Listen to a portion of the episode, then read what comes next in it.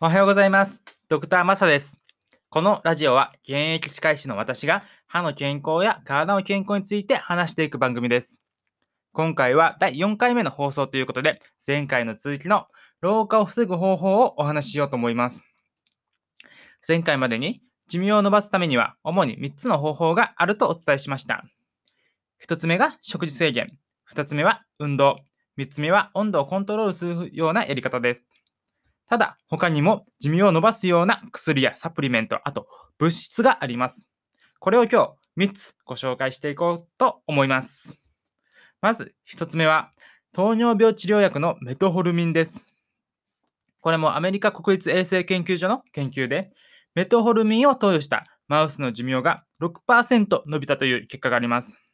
これを人間で換算すると、だいたい5年分の寿命が伸びたことになります。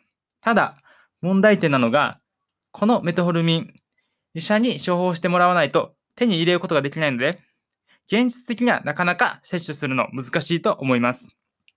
なので、自分がお勧めしているのは残りの2つの方法です。そのうちの1つは NMN という物質です。ちょっと本当かよっていう話なんですけども、閉経した女性が NMN を摂取することで月経が再開したという話があります。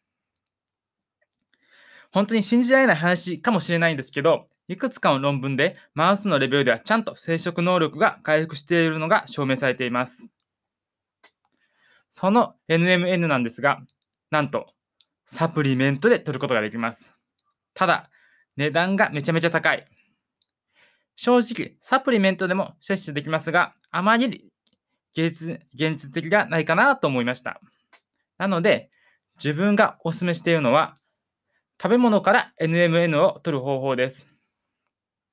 この NMN は、ブロッコリーやアボカド、キャベツに多く含まれています。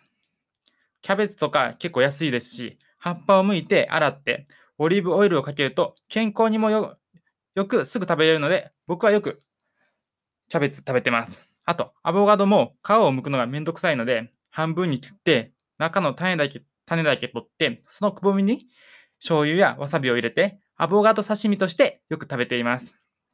なので、サプリメントで NMN を取るよりは、食べ物で摂取するの方がおすすめかなと僕は思います。では、最後の寿命を伸ばすおすすめの物質は、レスベラトロールです。え、これ何と思うかもしれませんが、まあ、要するに赤ワインに多く含まれている抗酸化物質の一つです。なので、普段アルコールを飲む方は、意識的にいつもだったビールを飲むとこを赤ワインに変えるといいかもしれません。自分も家で一人で飲むときは赤ワインの比率を多くしています。では、今日の簡単なまとめです。アボカド、ブロッコリー、キャベツを多く食べて、アルコールはできるだけ赤ワインを飲もう。ということでした。今日も最後までご視聴ありがとうございました。ドクターマサでした。